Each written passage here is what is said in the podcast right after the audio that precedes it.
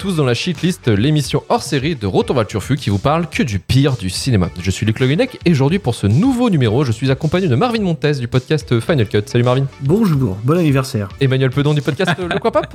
Salut. Et Karim Beradia du podcast Le Début de la Fin. Salut Karim. Salut tout le monde, bon anniversaire Manu, merci. Aujourd'hui, liste spéciale pour un de nos membres puisqu'il fête son anniversaire et on a décidé de lui laisser carte blanche pour cette émission. Joyeux anniversaire Quelle Manu. carte blanche, mes amis. J'ai tout mis, tout mis ce que je déteste. Merci de nous régaler en tout cas. Et alors, pour ton anniversaire, quels sont alors euh, pour toi les trois pires films de tous les temps? Alors, je sais pas si c'est les trois pires films de tous les temps, mais c'est trois films qui se sont succédés dans ma tête à la place de euh, films que je déteste le plus. D'accord. Euh, ça avait commencé avec Alien vs Predator, ça s'est continué avec Phénomène. On sera pas dépaysé, Alien vs Predator de Paul W.S. Anderson. Ouais. Ça continue avec Phénomène de euh, M. Night Shyamalan et euh, on finira sur À la merveille ou To the Wonder de Terrence Malick. Voilà, alors lui il a fait la liste complètement au hasard. C'est phénomène de M. Night Shyamalan, à la merveille de Terrence Malick et Alien vs Predator effectivement pour finir de Paul W.S. Anderson. Et allons-y, prenons notre plus belle plante en plastique pour se plonger dans Phénomène.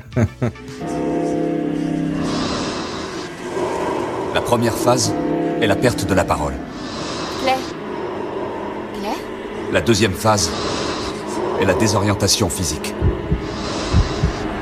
La troisième phase est fatale.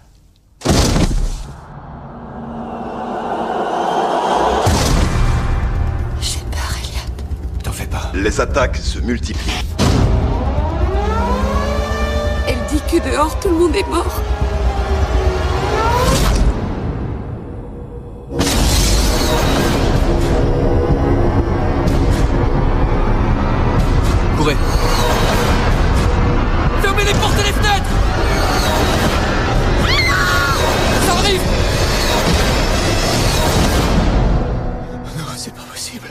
Phénomène The Happening en VO, sorti en 2008, écrit et réalisé par M. Night Shyamalan, mise en image par l'incroyable chef-op Tak Fujimoto. Phénomène nous raconte l'histoire de Elliot Moore, interprété par Mark Wahlberg, professeur de sciences dans un lycée de Philadelphie, qui va devoir survivre avec sa famille à un mystérieux virus qui pousse les gens à se suicider.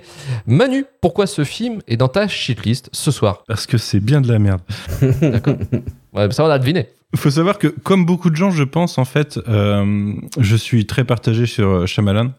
J'ai, euh, j'aime beaucoup, euh, enfin même modérément, j'ai envie de dire euh, Sixième Sens et j'aime beaucoup Incassable. Euh, j'aime même Signe, pour tout vous dire, qui est pas mal décrié pourtant, mais je sais pas, c'est un film que j'apprécie. Que pas trop mal. Et il a une deuxième partie de carrière dans laquelle j'ai pas tout vu, mais dans ce quand j'en ai vu, j'ai pas forcément beaucoup aimé. Ça a commencé avec le village que Ouais. je- qui, qui m'a paru durer trois heures alors qu'il n'en dure même pas deux, je pense, peut-être même une heure et demie. Et un jour, au, au détour d'une soirée chez mon beau-père à l'époque, il lance un DVD et il s'avère que c'était phénomène que je n'avais pas vu, que je n'ai pas eu la, la chance de découvrir au cinéma. Et voilà, on part sur euh, un peu moins de deux heures de bonheur dans lequel il ne se passera absolument rien. Alors, vous me direz peut-être, comme dans beaucoup de films de Shyamalan, hein, c'est pas forcément l'action euh, qui, euh, qui qui fait ces films, mais c'est encore un film à concept.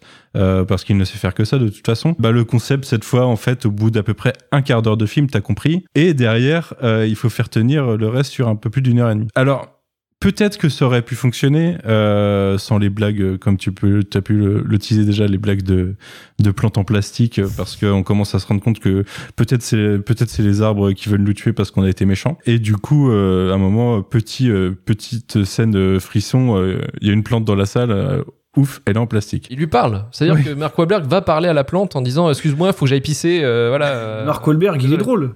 C'est de la comédie. Mark Wahlberg est drôle dans son rôle de professeur, mais euh, j'allais y venir. Le truc, c'est que peut-être que l'ambiance, pourquoi pas, il a rajouté des personnages et malheureusement le trio de personnages principaux, j'ai envie de dire, peut-être pas le trio principal, mais parce que je, co- je compte John Leguizamo dedans, Mm. fait que le film, euh, le film en devient imbuvable parce que on va essayer de te mettre une tension avec des personnages sur des situations qui n'ont jamais lieu de créer des tensions et juste parce que, par exemple, euh, euh, notre pauvre Zoé Deschanel est peut-être un peu dépressive ou indécise dans la vie, Comme souvent. ça devient une espèce de figure du mal, tu vois, qui doit pas trop s'approcher des enfants parce que peut-être elle va corrompre leur esprit. Bon, il, il essaye de nous mettre, de nous mettre un délire sur, euh, sur, euh, je sais pas, peut-être qui pense que les gens vont pas deviner au bout de 15 minutes que c'est les arbres qui tuent les gens. Du coup, euh, il essaye de jouer sur peut-être qu'il y a des personnes mauvaises pour euh, qui, qui, qui peuplent le monde et qui et qui créent le mal. Euh, mais non, ça ne marche absolument pas. Alors j'adore Zoé Deschanel, mais je trouve que la direction d'acteur, euh, mon pauvre Marky Mark, euh, à zéro seconde, il me convainc en tant que prof de maths déjà, mais en plus même dans même dans son, enfin dans son dans, dans le périple, je sais pas, euh, il tombe à plat. Et je, je l'aime beaucoup dans d'autres films, hein, c'est pas pas le problème, mais euh, la moitié du temps il est à côté, la moitié du temps il fait des, bo- des bonnes choses, peut-être un peu moins de la moitié. Là, il est à côté. Et euh, John Leguizamo, alors c'est marrant, on a des fils rouges hein, dans nos podcasts parce que Mmh. John Leguizamo, Tellement. euh, on avait Martin Sheen qui se répétait la dernière fois. Là, on revient encore à Spawn avec notre cher John Leguizamo et son son rôle, mais je sais pas, j'ai pas pas compris, j'ai pas compris le lui, délire. c'est le prof de maths ou le prof de sciences? C'est de le prof, c'est le, le fan de statistiques, tu sais, qui va toujours te Ouais. sortir des statistiques euh, sur le monde euh, parce que on pense que ça va lui créer une personnalité de de, de faire que Parler avec des que ça chiffres tout le temps. Ouais. Mais euh, mais non. Et euh, je sais pas le film, mais je l'avais déjà vu du coup. Euh, je le trouve encore plus navrant la deuxième fois en fait parce que je pense que j'avais au moins ces, c'était 19 minutes je me souviens. C'était ces fameuses 19 premières minutes qui m'intriguaient un petit peu euh, au premier visionnage. Et là non je, je connaissais le twist. Je, je savais comment on allait tout se résoudre avec la fameuse morale de euh, on n'a pas écouté la nature elle revient se venger elle nous a laissé une chance mais pas deux. Ok euh, petite fable écologiste euh, pourquoi pas mais il y a moyen de faire mieux quoi Effectivement, en tout cas, merci Manu de nous expliquer en long, en large en travers pourquoi Phénomène tu l'as trouvé bidon. Shyamalan a eu l'idée de son film lors d'une balade bucolique en fait dans le New Jersey. Et il se posait cette question justement. Et si la nature se retournait contre nous?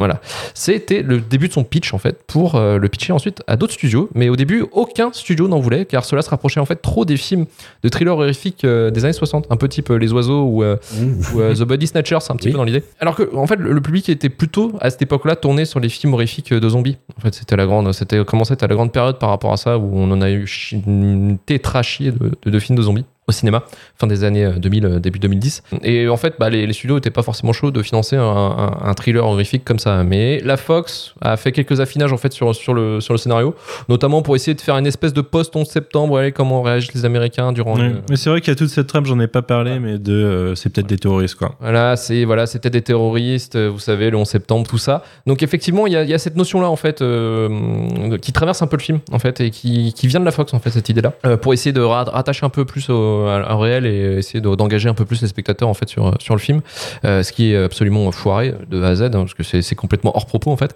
Et euh, et en fait, euh, moi je trouve que Phénomène en fait se, se casse la gueule sur tous les points. C'est ni une série B, c'est ni un film catastrophe, c'est ni un thriller inv- thriller inventif. Ni un thriller psychologique euh, c'est que ça Voilà. tente un peu d'être aussi hein. Absolument pas.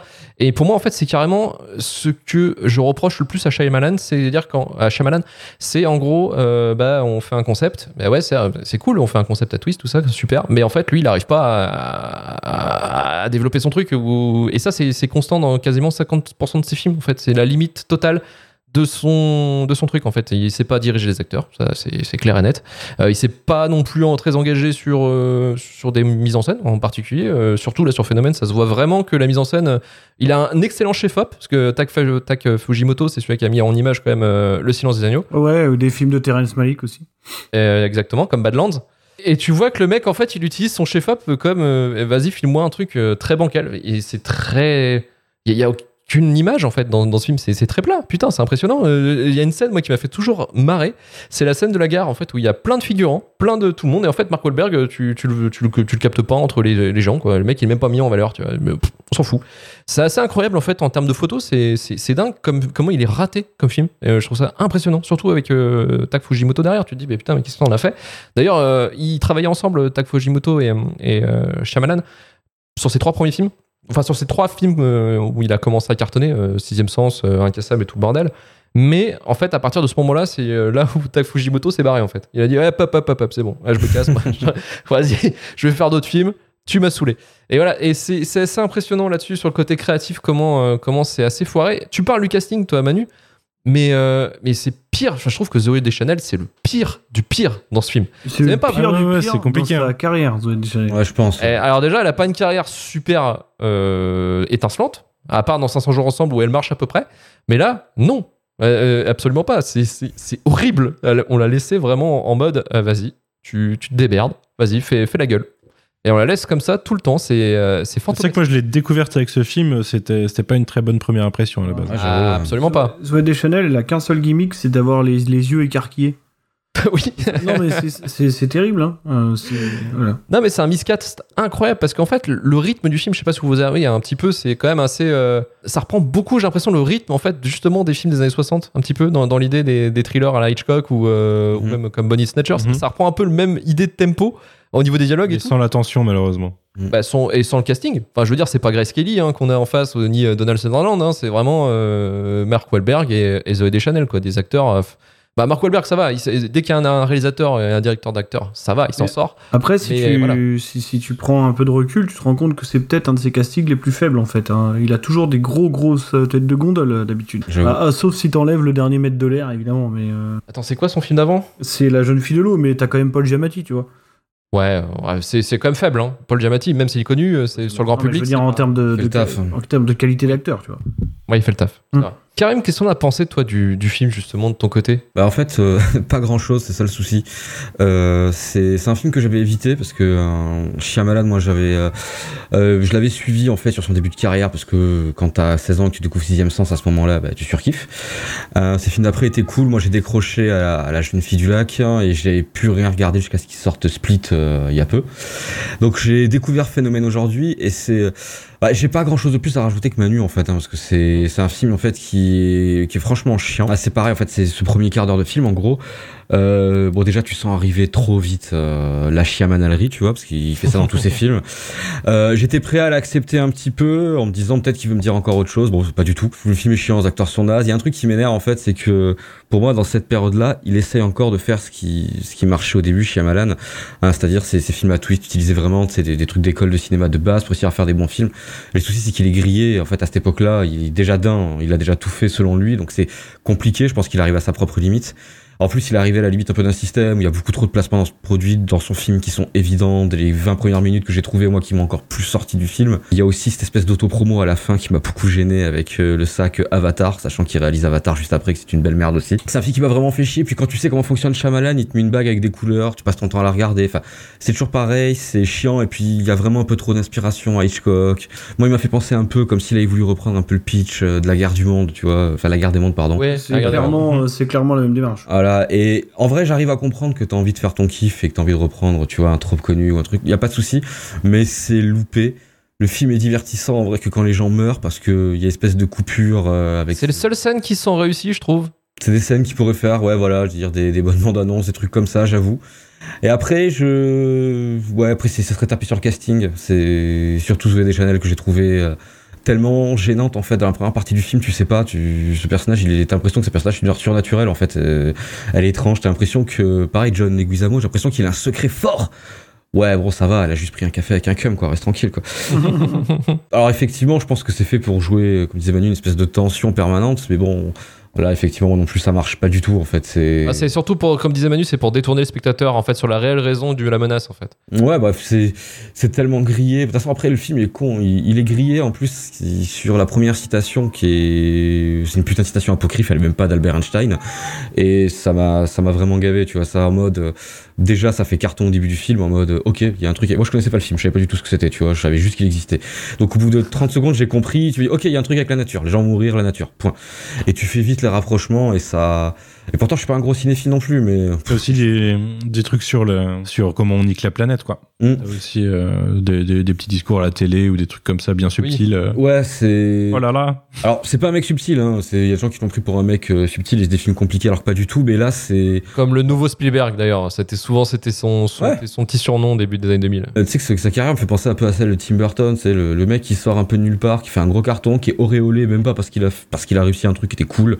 Et on l'a poussé trop devant. Et puis, à un moment, on quand il a commencé à plus savoir quoi faire, et qu'on lui a dit fais ce que tu veux faire, bah, il y a un moment, il savait plus, il a fait de la merde pendant du temps, quoi. Ouais, c'est comme ça que je le vois, Shyamalan, en fait. Euh, Parce que, soit on parle d'une carrière, sa carrière, elle est pas, ça a quoi, euh, 10 ans maintenant? Euh, Peut-être un peu plus, si, quand même. Non, Oh, ça euh, Si, quand ça, même mec. plus, ouais, ouais, j'avoue. 30 ans maintenant. hein. Non, peut-être pas quand même, c'est début 2000. Si, il a, il a commencé en 92. Ok. Ouais, ok. Ouais, moi je comptais début de carrière depuis 6ème sens parce que c'est ça que je l'ai connu, mais. Ouais, sixième sens, ça doit être 4h99, un truc comme Ok, je le gourre. Enfin bref, c'était une expérience, euh, c'était molle, c'était mou, c'était un peu chiant, donc ouais, là, sur coup j'accrédite Manu, c'est vraiment un très très bon film. On, on revient enfin sur, euh, sur les scènes, les scènes réussies. Je trouve, euh, moi, la scène de Princeton, euh, justement, où ils arrivent dans un village qui est déjà euh, complètement euh, démonté par, par le virus. Il y a des gens pendus, ça, ils arrivent en bagnole, ils arrivent, ils voient des gens pendus, et après, ils se font contaminer, ils foncent dans la bagnole. Enfin, ils foncent en- dans un arbre. C'est la scène la plus réussie du film pour moi. Euh, je trouve qu'il y a une énorme Mm. tension qui est, qui est bien, qui est bien foutue. Il y, a, il y a quand même des bons trucs, en fait, qui, qui sont mis en place, euh, les, les scènes de suicide, et puis. euh, Ouais, ça joue un peu trop sur du body horror de temps en temps, je trouve, tu vois. La meuf qui va s'enfoncer son épingle dans le cou, ou le mec qui va se mettre, le mec qui se jette sous, le, sous la moissonneuse. oui, non, ça, c'est- voilà. John Leguizamo qui devient une espèce de conducteur fou là. Mais c'est pas lui qui conduit? Ah non, c'est lui qui conduit. C'est pas lui. Il s'assoit sur la route et ensuite. Et il se suicide. C'est vrai. Que il voit qu'il y a un trou dans la bâche, C'est ça. Oui. du coup il y a l'air. Ouais. Parce que ce qu'il respirait avant, c'était pas de l'air, tu vois. C'est une très très bonne scène de tension, je trouve. Ouais, ouais, marche pas mal celle-là, ouais. Ça marche, ouais, c'est isolé en fait, ça le souci. Par contre, Par contre, on n'a pas parlé, mais il y a plein de scènes, c'est incroyable. Là, moi, il y a, là, une scène, moi, il m'a fait rire. J'ai pas pu, j'ai pas pu me retenir, mais genre la scène des hot dogs. Le mec, il parle de hot dogs, on dit ouais, euh, maintenant les gens ils m'aiment plus les hot dogs comme avant. Ouais, vous aimez les hot dogs, vous? Oh, Mais t'es là, t'es- mais t'es qui, toi? Mais t'es qui Et puis toute la séquence de fin là dans la dans la maison de la vieille dame, c'est incroyable ça On aussi. dirait des PNJ de jeux vidéo, en fait, euh, ces personnages-là. Tu vois, ils sont là avec des phrases contextuelles, random. Et qui aurait et qui aurait bugué en plus. Ouais, Enfin, sûrement. c'est c'est incroyable parce que la scène de la vieille dame, moi, ça me, mais ça me fait rire. Toute cette séquence-là, moi, ça m'a fait rire, ri- mais rigoler au sang, quoi. marrant si tu vois ce qu'il veut faire, mais. Oui. ça marche- ça en plus, bien. la, la nana, elle, elle fait jouer euh, une, une vieille dame qui, qui, qui est folle, euh, donc qui accueille euh, les héros, et elle part trop en vrille, et c'est trop forcé, c'est trop, c'est trop, trop, tout, too much, quoi. Et, et moi, c'est- c'est- toutes ces séquences-là, c'était, c'était incroyable. C'était un grand, un énorme fou rire, quoi. Par contre, on peut noter que la réception critique, bah, comme là on le, on le souligne, c'est, ça a été abominable. Il s'en est pris plein la gueule. Mais euh, en fait, le film a quand même fonctionné.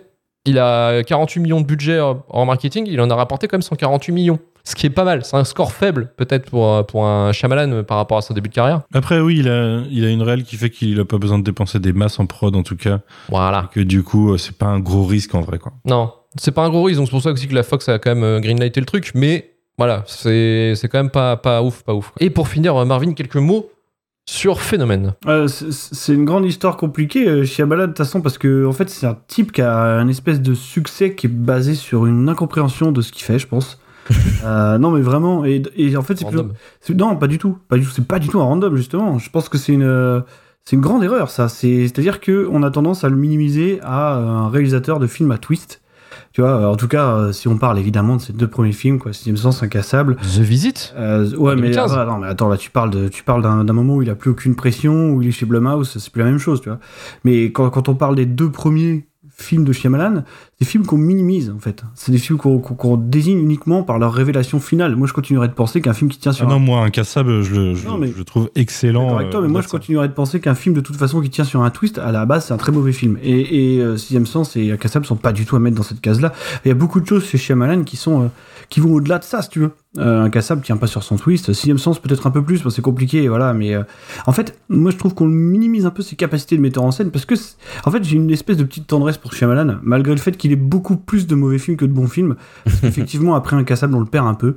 Mais euh, en fait, c'est un réalisateur qui me fait beaucoup, euh, qui me rappelle beaucoup deux de mes réalisateurs préférés de, de, de- tous Ah, les temps. merde. Bah ouais, ouais, parce que forcément, tu parlais de Tak Fujimoto, il y a un côté malikien chez Shyamalan, et en plus, il y a une corrélation évidente dans Phénomène, puisque quand même, il passe son temps à filmer la nature, hein, et puis que la Mhm. thématique est centrale.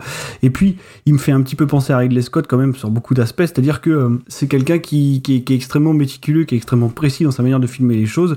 C'est quelqu'un qui, qui, qui utilise pas de mouvement de caméra complexe, mais par contre, au niveau de la composition des plans, euh, je pense qu'il fait partie de ces types qui sont imprenables là-dedans, quoi. C'est extrêmement détaillé. Et moi, je suis pas du tout d'accord sur le fait que le film soit raté visuellement, un phénomène euh, loin de là, justement. Moi, je trouve Oh. que ah bah non, là bah non, pas du tout. Oh. Là, mais non, là, le Je trouve qu'il y a beaucoup moins de mise en scène Le- que dans Incassable ou Sixième Sens, ou voir. euh, J'ai pas l'impression parce que tu vois, par exemple, le segment des suicides, euh, pour, pour Oui, parler d'un des non mais attends, attends, pour parler d'un des trucs les plus évidents. euh, en termes de composition, c'est assez ouf. Et puis il y a une démarque de fabrique de Shyamalan qui est quand même de, de bosser à mort sur les deuxième, troisième plans. Tu vois, il y a des plans sur des pieds à un moment où tout le monde se suicide. C'est assez maboule, je trouve, de, de la manière dont c'est filmé, au ras du sol comme ça. Moi, je trouve que Phénomène, son problème, c'est pas d'être un, c'est pas d'être un mauvais film de mise en scène. En fait, loin de là. Je le trouve même plutôt, plutôt réussi là-dessus, quoi. Enfin, Shyamalan, je pense vraiment qu'on qu'on le sous-estime là-dessus. C'est un vrai réalisateur pictural. Il est vraiment loin de. C'est pas, Mhm. c'est pas un faiseur, c'est pas un random du tout, tu vois. Euh, après, le- les problèmes sont ailleurs parce que je pense que son succès, il est peut-être hérité d'un aspect euh, extrêmement réducteur, quoi. C'est-à-dire que c'est pas un réalisateur à twist, c'est pas un dieu de la narration, euh, très clairement. Et après, Incassable, on le perd. Dans le sens où, bon, après ces deux gros succès-là, je pense qu'il essaie de trouver. euh, il y a deux manières assez marquantes de d'essayer de résoudre le problème. C'est-à-dire que d'un côté, c'est parfois de donner au public ce qu'il attend, tu vois, quitte, quitte à se quitte à s'auto-parodier. Donc ça, c'est le village, quoi. C'est-à-dire que tu vas tu vas donner le twist à la con à la fin. euh, qui sert euh, pas du tout pas du tout le propos tu vois mais tu le fais et, et- et par rapport à phénomène le truc c'est que euh, c'est vrai que depuis tout à l'heure vous dites euh, on a grillé le twist on a grillé le twist mais en fait il y a pas de twist parce que parce qu'il s'est toujours justifié comme ça en fait il y a pas de twist c'est à dire que il voulait euh, que très rapidement on se rende compte de ce qui se passe et son espèce de démarche c'était de en gros de s'apesantir sur les conséquences du truc quoi tu vois de parler de l'humain qu'est-ce qui se passe parce que tout à l'heure Luc tu parlais des trucs de body snatcher tu sais de la Mmh. des, des- des- de la SF des années 50-60. Et en fait, c'est la même chose. C'est-à-dire que c'était des films qui parlaient de la guerre froide, du communisme. Tu vois, le Body Snatcher, c'est le communisme qui est planqué dans la masse. Et la grande peur des années 2000, c'est le terrorisme. Et le terrorisme, évidemment. Et, ça, ça le dessert aussi énormément. C'est-à-dire que forcément, tu regardes Phénomène, tu penses à la guerre des mondes. Donc pas l'original, hein, bien sûr, le remake de Spielberg. Et tu, oui, c'est sûr que tu te rends compte que Phénomène, dans la thématique des, de- on va dire de la l'Amérique post 11 septembre, est extrêmement moins brillant euh, que que la, guerre des mondes, qui traite ça de manière quasiment parfaite, quoi. Mais euh, mais en fait, c'est pour ça que c'est pas un bon film. Et, tu vois. Et ce qui me bute, c'est que euh, c'est c'est un, un réalisateur éminemment visuel, ce que je préfère normalement, mais je trouve qu'il est tellement aux fraises en termes de, de narration, de ce qu'il veut raconter, de direction d'acteur, en fait, de tout ce qui fait le cinéma en dehors en dehors de la composition picturale, bah du coup ça, ça fait que ça, ça marche pas, tu vois. Ou alors il faut que tu sois un tueur visuel, tu vois. Euh, ce, qui est, ce qui est parfois le cas de Shyamalan, mais dans le cas de Phénomène, ça marche pas du tout. Euh, parce que, en fait, surtout parce que tu peux le comparer à beaucoup d'autres œuvres qui sont sorties au même moment. Le chat de Karim est en chaleur, je préfère prévenir les gens. Euh, Ils le savent depuis tout à l'heure. Je vous dis bonsoir. mais dans le cas de Phénomène, ce qui marche pas aussi, c'est le point de comparaison. C'est, c'est- c'est- effectivement, moi j'ai pensé à la guerre des mondes pendant tout le film, et ça, je pense que ça le dessert énormément. Et puis, de toute façon, pour terminer, je pense qu'il il a un problème chez Amalan, euh, c'est d'avoir connu le succès beaucoup trop tôt sur ses deux premiers films. Ça a quand même été flamboyant, euh, incassable, et je pense vraiment un chef-d'œuvre un chef-d'œuvre absolu. hein. C'est un peu moins le cas de Sixième Sens, mais je pense vraiment qu'incassable est incroyable. Et d'ailleurs, on l'a vu revenir euh, quasiment de manière flamboyante quand il fait Split. Plus personne n'attend rien de lui. Et là, il te ressort un espèce de twist de derrière les fagots qui refonctionne pour après complètement se vautrer alors que tout le monde l'attend sur euh, glace, quoi. Donc là, ça, ça, à mon sens, ça représente assez bien l'arc de carrière du type, quoi. Et d'ailleurs, tu t'es gouré parce que Sixième Sens, c'est son troisième film. Voilà, je tenais à le dire quand même. Et de mettre un peu de vérité. Tu parles de ces films indépendants, quoi. Moi, je te Oui, parle bah, des films. oui. Mais je, te parle des films qu'il a fait dans l'industrie. Qui va te citer les films d'avant Sixième Sens, honnêtement? Euh, Praying with Hunger. Oui, d'accord, super. Éveil à la vie? Moi, je les ai pas vus. Hein, je bah non, tu les as pas vus, personne ne les a vus, je suis désolé. mais, mais- non, non, mais vraiment, pour le coup, voilà quoi. Donc, euh, donc non, non, chez Malan, en fait, c'est surtout, c'est surtout au- au-delà de phénomène, qui, est- qui est pour tout ce qu'on a dit pas un très bon film, c'est surtout un grand gâchis. Et c'est terrible. Et je pense aussi que ça vient de la perception que, dont- que les gens ont de lui, en fait. C'est qu'on on ne parle pas de, de, de ce qu'il sait faire, on parle que de ce qu'il ne sait plus faire et de ce qu'il ne veut plus faire, je pense. En tout cas, merci Mervyn. Je suis pas d'accord avec toi parce que Oui, je je trouve que sais. visuellement c'est moche. Mais tu, c'est parce que tu ne sais pas où regarder. Mais oui, peut-être. Ça doit être ça. Pour moi, ça restera quand même le meilleur film, effectivement, entre un dialogue entre un être humain et une plante en plastique. C'est vrai, c'est vrai. Par exemple, au moins là, tu rigoles, tu vois. T'as rigolé, toi Ah bah, euh, alors, je sais pas si le but était de nous faire marrer, mais ça nous a fait il a presque réussi. Il nous a fait Et marrer. ça, c'est déjà pas mal. C'est je vrai. trouve. Tu sais, c'est comme un peu comme les infiltrés, c'est les prémices de, de, de Mark Wahlberg, acteur de comédie, quoi. C'est peut-être là l'origine. Peut-être, peut-être. Mais qui compare, il compare les infiltrés avec, euh, Non, mais attends, je fais ce que je peux, je raccroche comme je peux, Phénomène. Mais en vrai, ce que tu disais avec Mark Wahlberg, c'est pas con parce qu'en fait, plus, plus tard, a posteriori, il va dire qu'en fait, lui, euh, il a passé une mauvaise expérience. Il trouve que le film c'est de la merde. Mais il, il disait en fait que bah, vous pouvez pas m'en vouloir d'avoir vu, d'avoir eu envie en fait de jouer un prof de sciences. Au moins, j'étais pas un flic ou un gangster.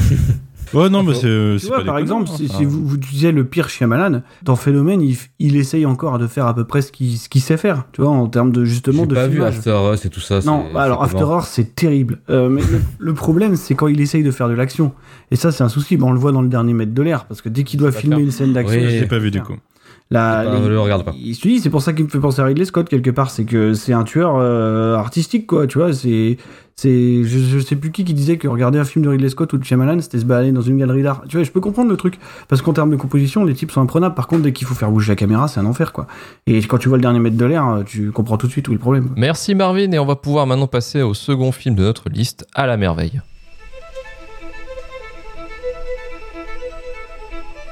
On montait les marches. À la merveille.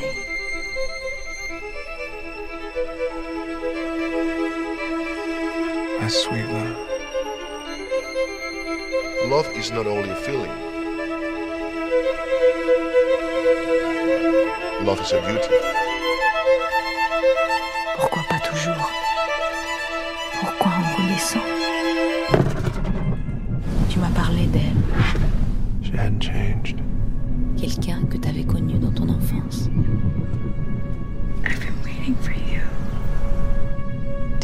this? Pleasure. You have to struggle with yourself.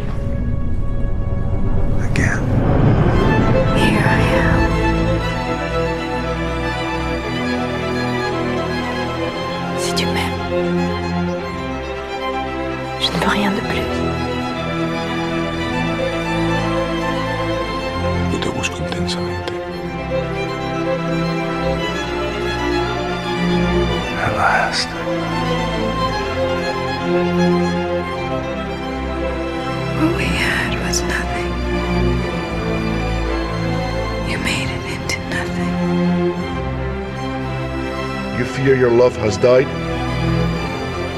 It perhaps is waiting to be transformed into something higher.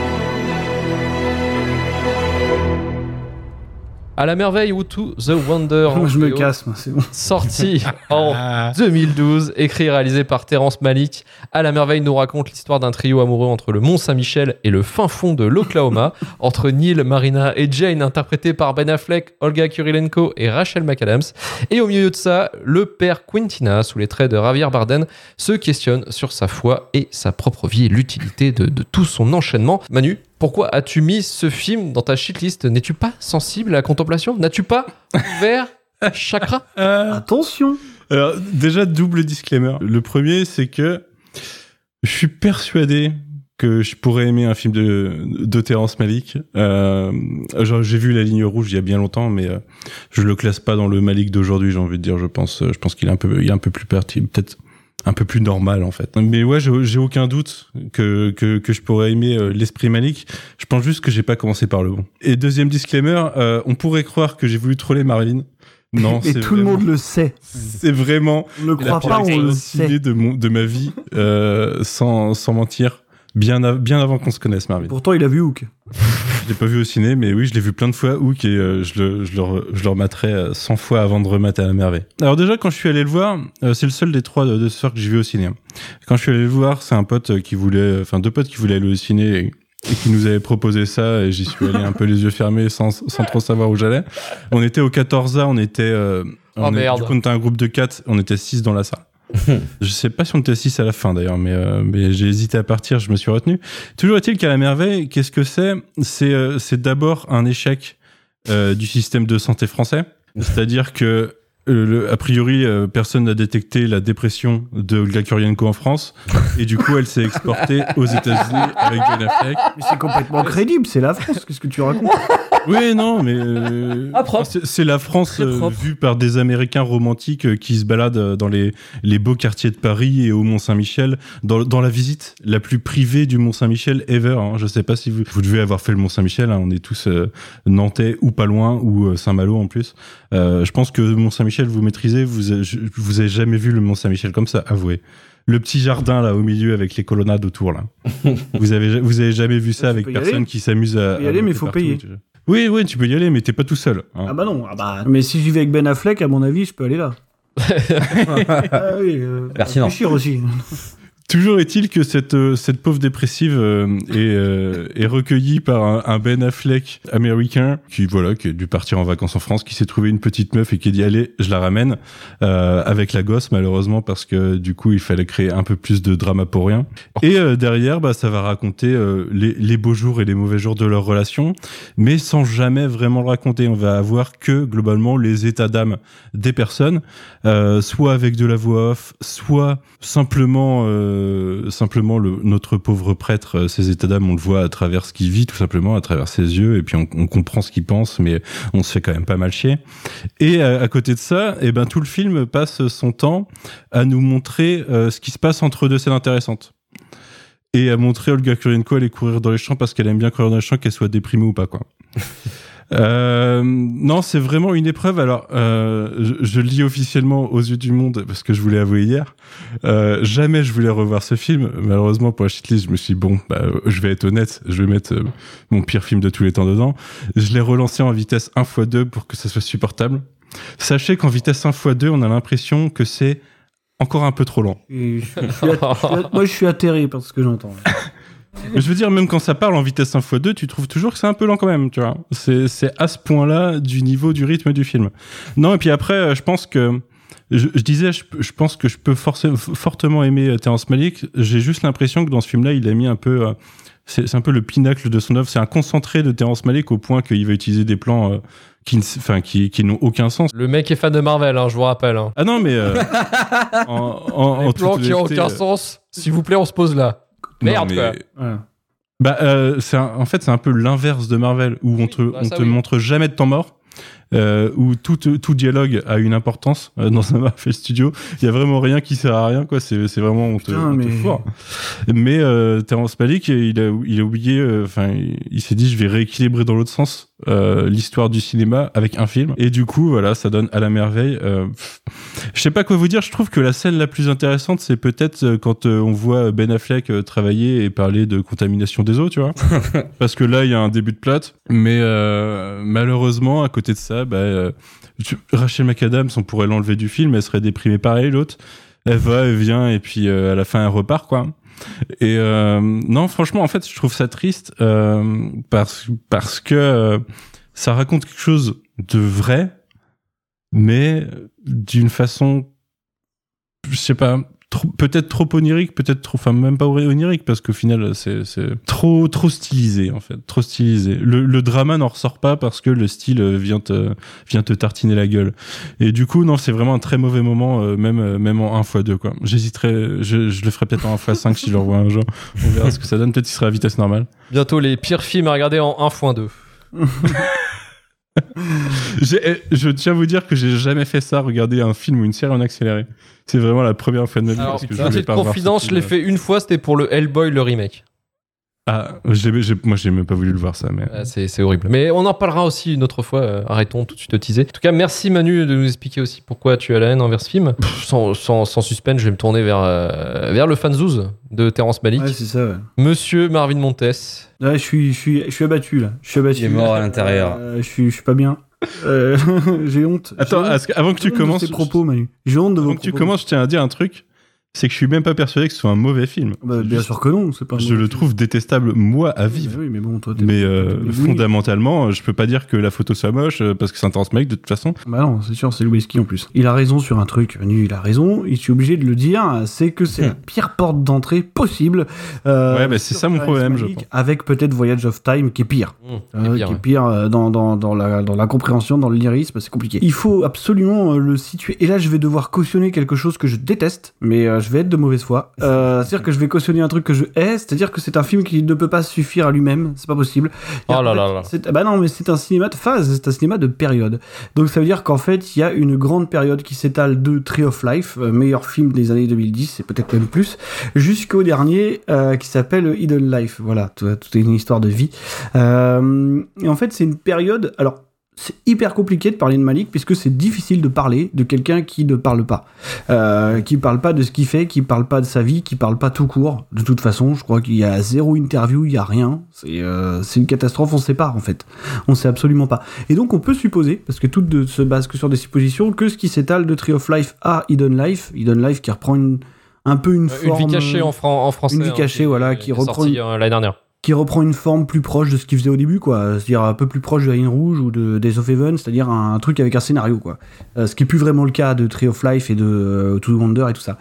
Euh, en fait, toute cette période-là, ça pourrait peut-être vaguement être autobiographique, mais on ne sait pas, puisque. Mais en tout cas, il a certainement voulu parler à ce moment-là de choses qui le touchaient lui et de choses qu'il avait vécues. Tu vois, euh, les histoires de d'amour qui font et qui se défont. Je pense que c'est c'est l'histoire la plus bête de tous les temps. Tu vois, je veux dire, c'est le truc le plus simple du monde. C'est juste des gens qui s'aiment pas. Ça raconte que ça, rien d'autre, quoi. Mais euh, c'est ça, c'est ça qui peut aussi choquer parce que c'est c'est effectivement une porte d'entrée, je pense, assez terrifiante. Quand tu te retrouves devant ça, tu peux pas. Je me dis qu'est-ce que c'est que ces conneries quoi.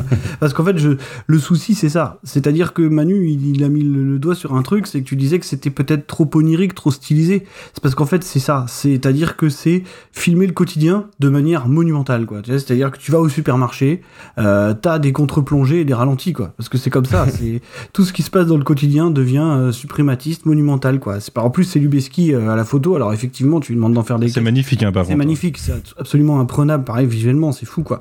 Mais c'est vrai que t'as Lubeski à la photo, tu lui demandes d'en faire des caisses, il va en faire des caisses, il y a aucun problème. Alors Lubeski, entre autres, c'est le chef opérateur, euh, le photographe des films de Inaritu, euh, qu'il a, il a produit notamment, enfin il a fait l'image de, de The Revenant et euh, Birdman pour les films les plus connus, notamment de ce réalisateur. Oui, entre autres, voilà, bah, ce- voilà. Tu, tu vois, et tu vois, par exemple, c'est marrant que tu parles d'Iñárritu parce qu'on nous, on nous, par- on les compare souvent. Et tu vois, on, a tendance à donner à, reprocher à Malik des choses qu'on qu'il veut pas faire, tu vois. Par exemple, on dit souvent que c'est un poseur, mais pas du tout, en fait. C'est juste, je pense que c'est vraiment sincère ce qu'il fait, quoi. C'est un espèce d'amour du lyrisme qui est sincère. Là où Iñárritu, t'as l'impression qu'il te tape dans l'épaule en te disant pendant tout le film, regarde comme je suis fort, regarde comme je fais des beaux plans, quoi. C'est, euh, ça n'a rien à voir. Enfin, je pense vraiment pas que ça soit absolument la recherche du plan parfait qu'on est chez Malik, pas du tout, quoi. C'est juste un espèce de truc. Euh, en fait, ce qu'il faut aussi dire, c'est que c'est pas un cinéaste, en fait, Terrence Malik, c'est un, un mec qui fait du cinéma parmi d'autres choses. Je crois qu'il a le record du monde de la plus grande ellipse entre deux films. Je crois que c'est plus de 20 ans. C'est 20 ans exactement. Ouais, entre La Ligne Rouge et je sais même plus. Day of Heaven. Et Days of Heaven. Non, euh, Non, non, c'est- c'est entre Day of Heaven. et La Ligne Rouge. Voilà, c'est Day of Heaven 1979 et La Ligne Rouge 99. Pendant 20 ans, il repart pour faire ce qu'il faisait avant. C'est-à-dire, je crois qu'il est prof de philo au MIT à l'origine. Et qui traduit Heidegger. Donc, il y a un- une somme de travail hallucinante, quoi. Donc, euh, en fait, il fait juste du cinéma quand il a besoin d'en faire, quand il a envie d'en faire. Et, c'est un cinéma qui ne parle, je pense, qu'à lui, en fait. Et c'est hyper compliqué. Et ça, je peux le comprendre, tu vois, parce que au final, euh, si tu t'essayes pas de deviner ce que ça raconte de lui, en fait, ça peut pas t'intéresser. Parce que c'est- un truc qui n'est destiné normalement qu'à lui, quoi, jusqu'au bout. C'est- vraiment une démarche extrême, jusqu'au boutiste. Et je veux parler de moi, de choses qui me touchent, euh, le faire de la manière visuelle euh, que, que j'estime la meilleure. Et puis, puis si vous rentrez pas dedans quelque part, euh, bah je m'en fous quoi. Et, et de temps en temps c'est flamboyant parce que tu vois quand il fait ça dans Tree of Life c'est absolument incroyable. Bah, je- on va dire que j'en fais des caisses sur Tree of Life mais franchement je trouve que c'est un, un des trucs les plus fous que j'ai jamais vu de ma vie quoi. Tu vois vraiment. Des caisses. J'en fais des caisses, mais je, je, je- voilà, moi je trouve vraiment que c'est incroyable, quoi. Mais et parfois, ça peut tomber à côté parce que après, je vais être d'accord sur un truc. C'est vrai qu'à la merveille, c'est pas son exercice le plus maîtrisé. Euh, c'est pas si long, mais c'est vrai qu'en temps ressenti, c'est un peu compliqué.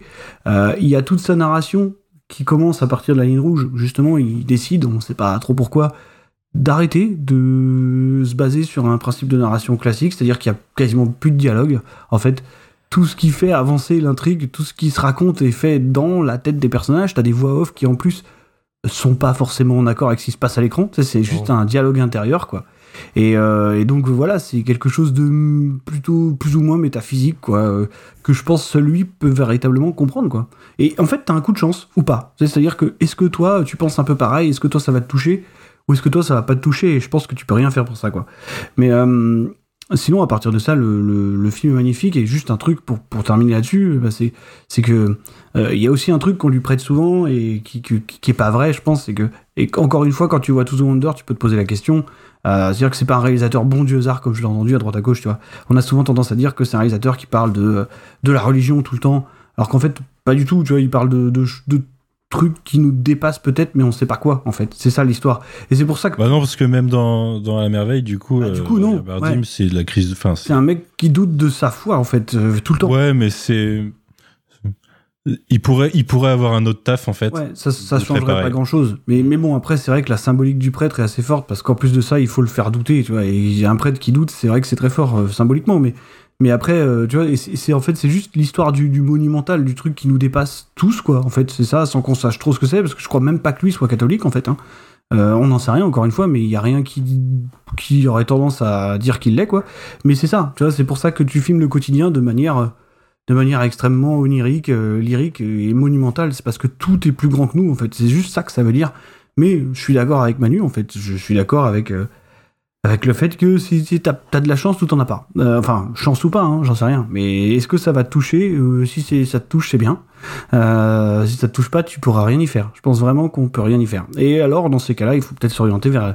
En tout cas, euh, t'as as des premiers films comme Badlands et Days of Heaven qui sont des films Plus simple. euh, plutôt ouais plutôt néoclassiques quoi tu vois avec un scénario alors qui sont pareil hein, extrêmement contemplatifs et qui ont un rythme plutôt lent mais qui sont euh, qui suivent une trame scénaristique claire ou alors faire peut-être vers euh, Hidden Life là une vie cachée qui encore une fois qui revient un petit peu aux, aux bases quoi tout en étant quand même euh, Enfin, si t'aimes pas le, le vent dans l'herbe, euh, laisse tomber aussi, quoi. Mais, tu vois, ou le Nouveau Monde, c'est pareil. C'est sûr qu'entre Phénomène et ça, il y avait du vent dans l'herbe. hein. Ah, de toute façon, bah, c'est pour ça que que Shyamalan me fait penser à, me fait un peu penser à Malik parce qu'ils ont une manière de filmer la nature et les animaux qui est finalement assez proche en fait. Mais c'est parce que c'est aussi des choses qui, euh, qui sont naturellement belles et donc ça, ça, ça rend facilement assez bien quand tu quand tu filmes correctement quoi. Mais euh, non non voilà. Moi je après moi j'aime beaucoup Tout Wonder mais je suis pas complètement objectif sur Malik ça je, je suis au courant. Même s'il y a quand même un film que je déteste chez lui c'est Voyage of Time hein, mais euh, mais mais à part ça non non j'aime plutôt bien la merveille mais encore une fois il faut avoir je pense que de toute façon si vous voulez avoir une chance d'aimer à la merveille il faut à minima avoir vu Tree of Life. Euh, parce que c'est un prolongement c'est presque une caricature c'est ça qu'on lui a qu'on lui a hum, qu'on lui a reproché c'est d'être une caricature de Tree of Life c'est-à-dire d'aller encore plus loin sans, sans trop de maîtrise donc euh, voilà voilà ce que j'avais à dire voilà pourquoi tu te trompes En tout cas, vos deux avis. T'as dit que j'avais illustrent- raison tout à l'heure. illustre en fait quelque chose euh, d'assez d'assez fort, c'est qu'en fait la critique presse à l'époque de la sortie du film, donc en 2012, c'était soit c'est de la merde, soit c'est le meilleur film du monde. mais c'est toujours comme ça pour lui Et c'est assez incroyable que ce soit aussi polarisé quand même, C'est que ce normal, soit c'est un réalisateur comme ça. c'est une démarche euh, euh, qui a peu d'équivalent. Tu vois, ou aussi tu peux le comparer, alors dans un genre registre totalement différent, mais c'est, c'est les gens ont les mêmes, ont le même, euh, portent le même regard sur lui qui pourrait porter un Snyder, tu vois. Dans le sens où c'est polarisant comme ça. C'est un Oh. truc de. Non mais, Ouais, mais mais je te parle de cinéma, de- je te parle pas de cinéma. Ouais, est-ce qu'il y a une de accessibilité différente quand même Je euh, parle de... Non, mais euh, évidemment, mais je te parle, tu sais, de, de, de, de, de ce que ça dit, à, à ce que ça dit vraiment à toi, tu vois, euh, de manière, euh, de manière profonde, quoi. Et en fait, c'est un truc qui te touche ou pas du tout. Et je peux pas en vouloir aux gens que ça touche pas. C'est impossible, parce que c'est pas, pas fait pour ça, en fait. Et je pense qu'il se fout complètement, d'ailleurs, de, de la réception. Ouais, ils s'en bat les très clairement, parce que de toute façon, quand il, quand il reçoit une récompense, ou tu vois, le mec, on lui donne la, palme d'or, il est pas là. il n'est pas venu. Il envoie ses producteurs en fait les chercher. Après oui, je sais de sources sûres de personnes qui étaient sur place que finalement il était là, mais que vu qu'il était à côté de Brad Pitt et qu'il a un physique plutôt banal, personne ne le voyait. Mais, euh, mais, en, mais en tout cas, il monte pas sur scène la chercher parce qu'il s'en tape. Et je pense que c'est ça aussi, tu vois, c'est que vu que le cinéma pour lui c'est presque un hobby parmi tant d'autres. Alors moi j'aimerais bien être aussi fort quand je fais- un hobby. Hein. Et il me fait penser à David Lynch dans le même idée. Le mec il c'est un fait peu- du cinéma, oh, voilà, ça me fait marrer. Da- David Lynch, on peut quand même le, le considérer comme un cinéaste avant tout, mais là, Malik, c'est vraiment pas sa, son occupation première en fait. C'est-à-dire qu'il peut s'arrêter 20 ans, reprendre 20 ans plus tard, et tout, il s'en fout. Et donc, je pense vraiment que la réception, la manière dont les gens le perçoivent, ils s'en tapent tellement que du coup, bah, c'est soit c'est pour toi, soit c'est pas pour toi, et il changera jamais quoi. Est-ce qu'il en fait un réalisateur euh, peut-être Atypique, euh, c'est vrai que merveilleux c'est atypique, et moi je le trouve, je, moi, je le trouve fabuleux, mais bon, je peux comprendre qu'on le déteste. je le déteste pas lui, je, je tiens à préciser. Je déteste ce film particulièrement. En fait, tu peux pas le détester parce qu'on sait même pas qui c'est. oui, non, non, mais je veux dire, c'est pas tout son cinéma que je déteste, Non, quoi. mais- je juge pas tout sur un film, quoi. Ce que tu dis, Marvin, et, c'est assez dingue, c'est qu'on qu'on- on ne sait pas en fait sa vie. Euh, c'est Non. souvent ses proches qui racontent, et encore, ça en fait un peu partie, genre, ça fait genre une légende, quoi. Et, et pour tout te dire, c'est que c'est tellement une légende que quand j'ai cherché des, pour préparer des, des émissions de mon côté ou quoi, c'est que tu ne peux même pas définir son lieu de naissance. Oui. Parce qu'il y en a trois ou quatre qui ressortent, mais on sait pas lequel c'est. C'est fou. C'est c'est assez ouf. Il y a aussi le fait que, en fait, concrètement, à la merveille, selon les rumeurs, et encore, c'est pas avéré, donc on sait pas, mais c'est selon les infos, ce sera en fait plutôt autobiographique par rapport à sa deuxième femme, en fait, qui est morte, euh, qui était française. Mhm. Et lui-même aurait vécu à Paris, en fait. Euh, Mais toujours, c'est aurait peut-être. Voilà, c'est ça. Et en fait, c'est- c'est- ça fait partie de l'histoire, en fait, aussi du film, Mm. et un petit peu de la, la légende, en fait. C'est comme Tree of Life, on peut se dire que c'est son enfance, que Voilà. peut-être il a eu un père euh, un peu abusif, un peu violent, on sait pas. Pe- Peut-être que c'est ça, peut-être que c'est pas du tout ça. Un dinosaure de compagnie. C'est- Non, le dinosaure, je je te laisserai découvrir l'histoire du dinosaure, ça n'a rien à voir. D'après encore la légende, alors ça, ça m'a fait rire quand j'ai vu l'info, mais j'ai fait non, mais c'est pas possible. Il serait fan du PSG. Peut-être, peut-être. euh, moi, je serais pas, étonné- cohérent. je serais pas hein, étonné. avec le fait qu'il euh, ait habité c'est- à Paris. Il y a quelque chose de romantique et de poétique à être fan du PSG. Je le verrais, je le verrais tu sais, dans, dans le stade euh, à gueuler Marseille, Marseille, on t'encule, tu vois. tellement, tellement merveilleux. Je, je serais, ce serait incroyable que c'est lui qui ait fait la vidéo de drone de la présentation de Messi, tu vois. Ce serait fou, c'est peut-être lui. Meilleur travail de commande. c'est peut-être quelque- lui quelque part. Cette vidéo est très réussie en plus, donc tu vois, je me dis peut-être c'est lui. Peut-être que c'est lui, ouais. C'est un pseudonyme. Quelques infos techniques après pour, pour la forme, euh, avant de passer à Karim. Le rôle de Ben Affleck devait être normalement attribué à Christian Bell, qui sera euh, après attribué. Non, Night of euh, Cups, du coup. Night of Cups, exactement. Et euh, alors ça, ça me fait marrer parce que tu en as parlé dans Final Cut euh, d'ailleurs, euh, Marvin, mais il a une pro, il a, il a une certaine tendance en fait à appeler des acteurs, à les faire tourner et à dire, bah en fait, ne nique-toi, je t'ai coupé au montage. c'est Georges Clooney qui était dépité parce que je crois qu'il a 3 minutes 30 de, de temps de présence dans la ligne rouge. Au lieu de, au lieu de. Ouais, ouais, on lui avait promis euh, un rôle principal et finalement il s'est dit. euh, et c'est Sean Penn aussi dans Tree of Life justement. euh, Il lui dit viens, ça va être super. Et au final, il a vu le film, il dit mais c'est quoi ce, montage de merde quoi? Je suis plus dedans en fait. Bah non. Et d'un autre côté, tant mieux. Hein on va pas se, on va pas se plaindre. Bon, Sean Penn, ça va quoi. Ah non, on en parlera plus tard. Rachel Weisz, Jessica Chastain, Michael Sheen, Amanda Pitt et Barry Pepper étaient sur le casting de 12 Wonder. Ils ont tourné le film, sauf Mhm. qu'ils ne sont pas dans le film. Ouais, c'est ça. Après, Jessica Chastain, c'est c'est vrai que c'est. Je pense qu'il voulait vraiment euh, en même temps couper avec Tree of Life, donc euh, voilà. Oui, il s'est dit, bon, ça va être un peu trop. Et Karim, qu'est-ce que t'en as pensé finalement de euh, 12 Wonder Et c'est une expérience très. euh, je suis toujours pas défini en fait. Euh, donc je vais rejoindre Manu sur le coup en fait que je suis euh, moi Malik. C'est quelque chose que je ne bah, je sais pas. Son cinéma m'a toujours impressionné ce qu'on m'en disait. Je crois que j'avais toujours eu peur euh, d'y rentrer. Donc je l'ai fait euh, ce soir. La ligne rouge je l'ai vu il y a trop longtemps. Donc je veux dire que ça compte pas. Et c'est un film en fait qui qui m'a pris ce que j'ai vu cet après-midi qui m'a pris la tête toute l'après-midi à la fois en bien en mal. En gros c'est résumé pas faire trop long mais euh, je trouve le film splendide. Il y a rien à dire. Le film je le trouve fondamentalement splendide. Il est beau même si le temps se dilate un peu il s'encaisse. L'accompagnement musical je le trouve jamais générique, il emporte quand il faut.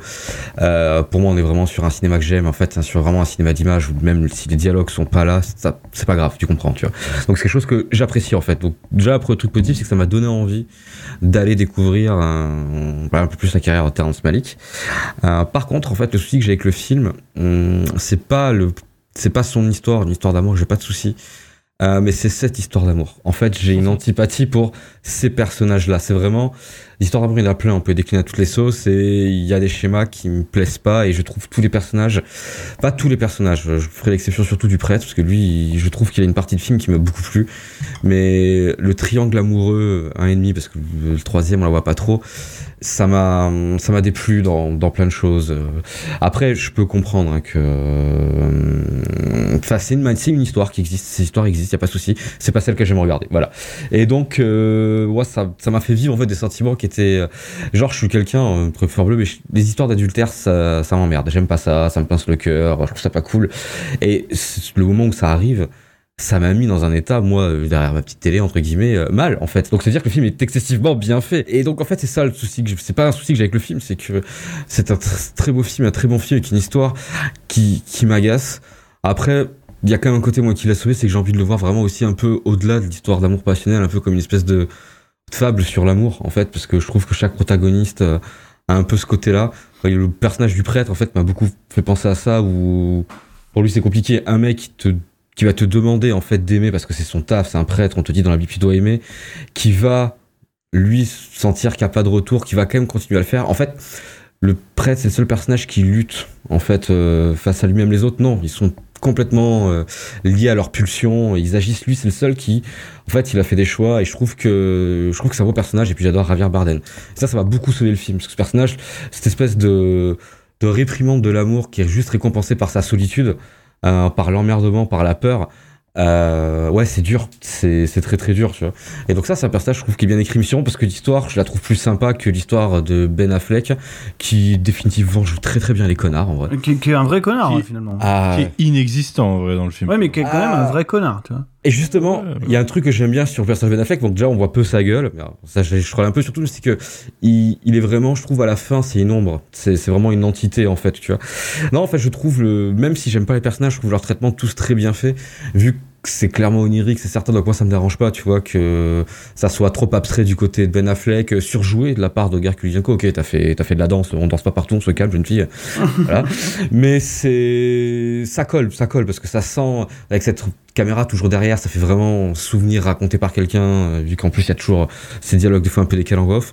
Donc c'est très bien fait, mais c'est juste que voilà, j'avais envie de rentrer dans le film et Oui. de tarter tous les personnages en fait. T'as raison sur un truc qu'on n'a pas dit, c'est que euh, c'est cette, dimension du souvenir en fait qui est hyper importante. C'est- c'est- C'est-à-dire que c'est comme si on te racontait quelque chose, mais c'est pas comme si on le filmait et qu'on était là en fait. C'est présenté comme c'était un énorme souvenir de deux heures. Par contre, c'est la même chose dans quasiment tout. Tu vois, Tree of Life, c'est la même chose. C'est c'est comme si c'est des souvenirs et des fois ça s'en mêle, des fois c'est pas exactement ce dont tu te rappelles. Tu vois, t'arranges un peu les choses et c'est comme ça qu'il raconte le truc quoi. C'est c'est c'est raconté comme un souvenir. Donc justement, c'est pour ça, je pense que les personnages parlent pas beaucoup et tout. C'est juste euh, juste des images, des gens que tu vois passer, et faire euh, peut-être des trucs, peut-être qu'il faut autre chose, mais c'est c'est juste ça quoi. Ça marche bien en tout cas, ça marche. euh, Enfin moi c'est un truc qui m'a vraiment donné envie. Ça c'est vraiment la partie du film qui m'a réellement donné envie. Et puis ce- tu peux faire un arrêt sur image par seconde, euh, ça défonce. ça bah oui, défonce. oui, bien sûr. C'est. Ouais, bah, on fait chitis depuis quelques temps, on a regardé plein de trucs qui défonçaient vachement moins, tu regardes ça, ça fait vachement du bien quand même. hein. Donc voilà, mais après, je peux comprendre, c'est un film sur lequel tu passes complètement à côté. Euh, vraiment. Je pense que regardez pas avec intérêt pour une chitis pour trouver des trucs à dire. J'aurais pu passer à côté parce que déjà, les histoires d'amour comme ça, c'est le genre de truc que j'ai tendance à, à pas aimer, donc à pas être attentif. Mais, euh... non, mais quand même bonne expérience. Quelque part, bonne expérience. Content d'avoir fait le film. Quelque part, bonne expérience. Et moi, c'est pareil. Euh, Terrence Malick, je suis pas un fan de base. Euh, Badlands, Ouais. c'est celui que je préférais. Euh, Day of Heaven, c'est pareil, je suis pas très très fan. La Nuit Rouge non plus. Nouveau Monde, je l'ai je trouvais à chier. Et en fait, euh, et Tree of Life, je le détestais. Par contre, à la merveille, j'ai adoré. Et du coup, et du coup, ça m'a donné envie en fait de reprendre la filmo de, de Terrence. Malick. Parce que ça fait. Euh, Tree of Life, je l'ai- vu il y a 5-6 ans maintenant. Donc euh, en fait, euh, concrètement, je pense que le mal est passé. Et je peux euh, finalement commencer à revoir Terrence Malick et à reprendre un nouvel œil de Terrence Malick. Si ça se trouve, je vais devenir autant un fan Zeus que, que Marvin. C'est ça, c'est ça. Mais en tout cas, ça a été une expérience bouleversante. Pour moi, c'est, ça a été un film incroyable, de bout en bout. Et, euh, euh, oui, effectivement, bah oui, l'histoire de triangle amoureux, euh, l'adultère, tout ça, oui, effectivement, bah oui, t'as envie de brûler ta télé, t'as envie de claquer tous les personnages, ce qui est vrai. Aussi, je, rejoins Karim là-dessus, mais voilà, c'est, artistiquement, enfin, la façon dont, Terrence Malick apporte ce souvenir sur le pellicule, c'est, incroyable. Enfin, je trouve que c'est le seul mec qui fait une voix off dans un film, où les voix off, c'est pas de la triche. Ah, c'est c'est la vraie voix off quoi. Parce que les, les voix off, généralement, c'est souvent le planque misère quand tu comprends rien à l'histoire. Les mecs, ils se disent Attends, on comprend que dalle, tu vas me faire une voix off, et puis les gens vont comprendre. Ah bah s'il y a pas de voix off là, frère, t'es perdu. c'est l'élément central de la mise en scène. en C'est fait, effectivement l'élément central de la mise en scène. Donc en fait, concrètement, les voix off, pour une fois, dans ce film, euh, sont en fait sont, sont gravement utiles Pertinente. et euh, effectivement font partie du propos du, du souvenir, tout ça, d'une histoire d'amour. C'est des voix off de personnages qui parlent à, à d'autres personnages, mais qu'en se parlant à, à- à eux-mêmes. Hmm. Et du coup, Oui. bah, il n'y a, y a pas trop de communication, quoi. Et c'est Ah des non, souvenirs et c'est des voix off mais internes. De en toute fait. façon, ils ne se parlent quasiment pas hein, dans le film. Ils se parlent à eux-mêmes. euh, ils parlent de l'autre à eux-mêmes, mais eux entre eux, ils se parlent quasiment pas. Ils se parlent jamais, crois ouais. qu'il y a quasi pas de dialogue entre Korolenko et Ben Affleck euh, de tout le film. Un Non, petit peu au dans début. le jeu. ouais, ouais. Et ça, ils racontent tout comme ça depuis quasiment Haine Rouge en fait. J'ai compris en fait Terrence Malick en regardant ce film. J'ai pigé en fait euh, pourquoi pourquoi c'était bien et quel était son style en fait réellement. En regardant qui a été à la porte d'entrée à toi en fait. Bah, c'est la manière la plus vénère. Hein. Et c'est pour ça que je remercie encore Manu de l'avoir mis sur la shitlist Ah, parce que j'ai découvert un des grands films des années 2000, euh, 2010 aussi. C'est beau. Et du coup, euh, bah, euh, ça me donne envie de, là de Attendre, revoir attendre de revoir The Tree of Life, tu vois. Tree of Life, un nouveau si, tu veux, si tu veux me remercier, Pleurer ta mère. On fait jamais hook. Non, mais, et, T'en euh, sortira pas comme ça. mon gars. attends, c'est pas- c'est trop facile, c'est trop facile Manu comme porte de sortie. Moi, euh, je suis assez d'accord avec Manu, c'est sport. Non, c'est c'est absolument dégueulasse ce que vous êtes en train de faire. Donc non, mais en tout cas, je te remercie peut-être plus légèrement pour éviter. Je... voilà. Mais en tout cas, voilà, ça ça m'a donné envie de, de me replonger dans, dans Terrence Malick et effectivement euh, putain de réalisateur. Et je pense que ouais, c'est euh, il est tombé. euh, c'est- ça a fait, ça un peu appelé les claques de, Mulholland Drive quand je l'avais vu une deuxième fois parce que je trouvais que c'était David Lynch, c'était de la merde aussi, mais ça c'était il y a 15 ans, tu vois.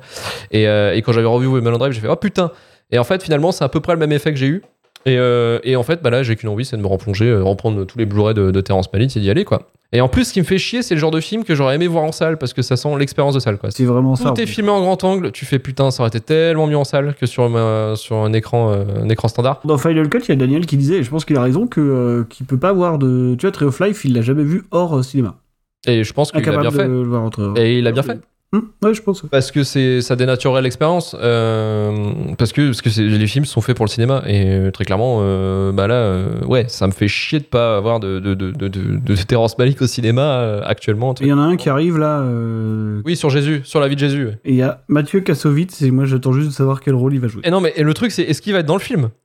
A priori, euh, oui, bah oui. Voilà, eh, combien de minutes? Voilà, c'est ça le truc. Mais on ne sait pas quel rôle il va jouer encore. Donc j'espère qu'il sera Judas. Moi je le sens bien Judas. Mais bon. Putain, ce serait incroyable. Mm. Donc, euh, en attendant euh, Mathieu Kassovitz en, Judas chez Terrence Malick, on va passer directement au troisième film, euh, qui est un crève-cœur pour pas mal d'entre nous. Alien versus Predator. Il y a sept jours, au-dessus de l'Antarctique, un de mes satellites a découvert une pyramide. C'est peut-être la première pyramide de l'humanité. À quel endroit de la banquise? Elle n'est pas sur la banquise. Elle est à 700 mètres de profondeur. Ça contredit tout ce que l'histoire a pu écrire sur les pyramides. Réécrivons l'histoire. Oh mon dieu. Ceux qui l'ont bâti faisaient des sacrifices rituels. Vous avez entendu?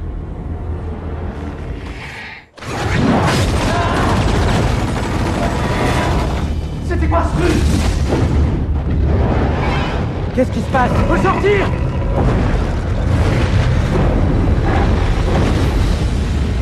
Alien vs Predator, sorti en 2004, réalisé et coécrit par euh, Paul W.S. Anderson, qu'on connaît déjà pour les Resident Evil, dont on a fait un épisode en long, en large, en travers sur cette putain de saga. Aidé par Shane Salerno à l'écriture, adapté du comics éponyme créé par Randy Stradley et Chris Warner, AVP nous plonge au cœur de l'Antarctique, où une mystérieuse onde de chaleur émane du cœur de la banquise. Afin de comprendre et étudier ce phénomène, Charles Bishop Wayland, sous les traits de Lance Henriksen, déjà présent dans Alien et Alien 3, finance une expédition scientifique pilotée par Alexa Woods, interprétée par Sana Latan. L'équipe découvre une pyramide renfermant des vestiges de civilisation ancienne et malheureusement pour eux, l'endroit est blindé de prédateurs et d'une reine alien. Alors Manu, je te pose la question pourquoi euh, ce film est dans cette sélection, mais on sait tous pourquoi ce film est dans cette sélection, parce que c'est quand même un des pires films des années 2000. Peut-être pas le pire, mais un des pires. Euh, Manu, à toi. Je pense même pas que ce soit le pire, je pense que je t'en trouverai d'autres. Parce que les années 2000, c'est dur. ça se place quand même pas mal. Oui, bah, si tu fais le top 1000 des pires films de- des années 2000, il est dedans. Ah bah il est dedans largement, Oui. ça c'est sûr. Mais bon, un top 1000, hein, qu'est-ce que qu'est-ce que tu veux faire? Euh, Qu'est-ce que je veux dire? Oui, on revient sur des bases plutôt connues. Hein. Paul W.S. Anderson, on a un Qui est le ici. réalisateur le plus représenté dans cette émission puisque là, Exactement. Et le réalisateur préféré de Romain, d'ailleurs, qu'on pourrait c'est préciser. le, c'est le troisième film de Paul Anderson qu'on évoque euh, dans Shitlist. Ah, la tristesse. Ouais, mais du coup, est-ce que c'est pas plutôt Zack Snyder le plus représenté pour l'instant Ah oui, bah, disons qu'ils sont sur le même plan. Quoi. Disons que lui, c'est le plus représenté dans ceux qui n'ont pas eu un podcast spécial sur eux. C'est ça. le plus varié. Et attends qu'on fasse le pire Paul Anderson. Ah là là, il y a tellement, il y a tellement de Je films à parler. prêt. Je vais devoir mater Monster Hunter et compagnie là. Euh, les trois mousquetaires. Fermez-la. Très bon, très ouais, bon. non, je savais même pas que c'était lui les trois mousquetaires, mais ça Et donne pas envie du coup. Ah, c'est incroyable. Parce qu'il paraît qu'il a une version 3D à vomir. Toujours est-il que, euh, en revenant euh, dans ce terrain conquis, euh, je t'avoue que la première fois, quand je l'ai, quand je l'ai vu, euh, j'ai dû le voir, euh, je l'ai vu en DVD, j'ai dû le voir en 2005, je pense à l'époque. J'avais même pas capté que c'était Paul B.S. Anderson, je connaissais pas le nom, quoi. Enfin, je savais même, je, que je, je, je faisais pas le rapprochement avec les Resident Evil ou autre, quoi, par exemple. Toujours est-il que Alien versus Predator, la rencontre de deux franchises, euh, une que j'aime particulièrement, Alien, euh, une que J'apprécie, mais sans plus, un Predator, j'ai jamais été forcément trop attaché. Tout droit sorti des comics, euh, puisque Alien vs Predator, c'est un concept qu'on qu'on connaît des comics. Il y a aussi eu euh, Jeux Alien vs Predator versus Batman versus Green Lantern, par exemple, ce genre de choses. Oui. Euh, donc des, des bonnes, euh, des bonnes débilleries euh, comme on les aime. Euh, maintenant, on aura peut-être, euh, on aura peut-être euh, Alien versus Predator versus Conan versus Iron Man, puisque tout appartient à Disney. mais euh, Battle Royale. mais- Quel enfer. Toujours est-il que euh, adaptation de comics aurait pu être euh, l'occasion de faire euh, un film de genre à la place. Euh, c'est assez intéressant parce que il tente quelque chose qui rappelle fort- fortement des prémices à Prometheus plus tard Hmm. avec cette euh, cette découverte d'un truc qui va te dire tiens faut aller là on va découvrir un autre truc euh, important qui euh, qui est à euh, enfin qui qui se rapporte aux origines des religions en tout cas là puisque enfin ou des civilisations puisque il y a une histoire de pyramide croisée euh, qui qui s'inspire de toute euh, enfin qui est aurait inspiré toutes les civilisations. Mais déjà là on commence à avoir un problème parce qu'ils essayent de mettre une histoire d'humains au centre d'un film qui s'appelle Alien vs Predator. et déjà, tu commences à perdre la moitié du potentiel, puisque les humains, dans un film Alien vs Predator, ils sont là pour mourir de façon drôle, normalement. Alors, Et non, Alors- non, ils vont prendre une bonne partie du film. attention. Le jeu vidéo, Alien vs Predator, mettait les humains aussi. Ouais, mais t'es pas, t'es pas obligé de. Enfin, bah oui, parce qu'il fallait jouer un, équilibré un aussi, être hein. anthropomorphe. Oui, et puis c'était cool, juste, voilà, tu t'en fous, t'as un jeu. Mais peut-être, et c'est un jeu vidéo, quoi. C'est pas un film. Ils essayaient pas, ils se prenaient probablement pas la tête, euh, comme ils ont essayé de se prendre la tête à, à chier un scénario euh, potable. Et, euh, et du coup, on a des espèces de bases de Prometheus basées sur un proto Avengers avec euh, un Nick Fury du pauvre qui va monter son équipe à travers le monde. Je les appelle les Scavengers, du coup, euh, pour travailler non pour le Shield, mais pour la Wayland Corporation. Euh, pauvre, pauvre Lance Erickson au passage. Oui. J'en j'en pleure pour lui. Enfin, j'aime beaucoup le personnage de Bishop à la base dans, le- dans Alien. J'aime beaucoup les, les deux, les, les trois premiers Aliens. J'aime j'aime le 4 d'ailleurs, mais j'aime beaucoup les trois premiers Aliens. Et, euh, et pauvre réutilisation de Lance Henriksen pour justifier euh, le fait que ce serait un modèle. Alors, en plus, t'essayes de créer une continuité avec l'acteur, mais euh, d'un point de vue scénaristique. Non, il théoriquement, il, en fait. Enfin, on, on peut faire ce qu'on veut, mais. Ouais, c'était un caméo, quoi, en Pour gros. moi, il en fait pas partie. hein. Ouais, c'est un caméo en gros. Mm. Mais euh, bah, c'est sûr, parce que de toute façon, scénaristiquement, c'est impossible de le raccrocher à Si une on, veut, si, on veut, si on veut cleaner ça d'emblée, on peut dire que le Lance Henriksen de Alien 3, c'est un humain et pas un androïde. Euh, Mhm. Et donc, du coup, c'est pas cohérent. Ouais. Mm. Et c'est le chef de la Wayland euh, d'ailleurs pour euh, encore faire un. Oui, non, mais je veux dire, euh, c'est pas, c'est pas une reproduction de lui, donc du coup, euh, oui, effectivement. Pour moi, ça le détache, mais bon. Ouais non mais c'est enfin. euh, non, mais ils ont jamais. qu'il y a même pas se poser la question. Ils ont en jamais fait. justifié ça, en fait. hein. Je crois que. euh, Il y a jamais, mais je pense qu'il est même pas considéré canonique de toute bah, façon. je crois, base, je euh. crois qu'en fait, euh, il l'est pas, mais il l'est pas non plus euh, rejeté, quoi. Donc, je sais pas. trop. Ouais ouais. Il a ouais. dû En l'être tout cas, à un c'est- moment. En tout cas, c'est. Mm. Ah oui. C'est intenable. Mais voilà, on a cette équipe qui euh, assemble. Alors ça, ça va jusqu'à te, te teaser Avenger jusqu'au point où ça veut dire euh, euh, pourquoi cette équipe a été assemblée. Littéralement, t'as une phrase à la Nick Fury euh, au milieu du truc. Euh, mais tu comprends assez rapidement où tu vas quand t'as euh, t'as une française, euh, son, sa seule réplique du film, c'est euh, mon, le- mon flingue, c'est comme les capotes, je préfère l'avoir et pas en avoir besoin que le contraire. Euh, Ah oui. Là, ça te, ça te pose des bases et derrière, eh ben, ils vont rentrer dans leur pyramide. Agathe de la Boulet. Agathe de la Boulet, voilà. Merci les caméos français des années 2000, hein, grande qualité. Les gens qui s'appellent Boulet, tu sais.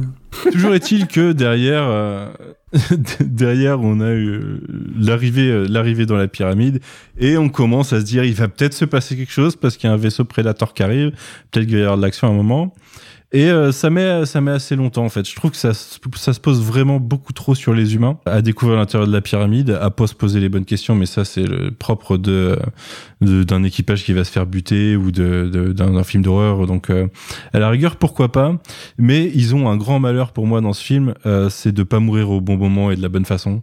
C'est-à-dire que les humains euh, qui ne meurent pas tout de suite tués par des prédateurs vont euh, pour la plupart euh, servir de chambre d'incubation aux aliens parce qu'il faut bien créer des aliens à un moment.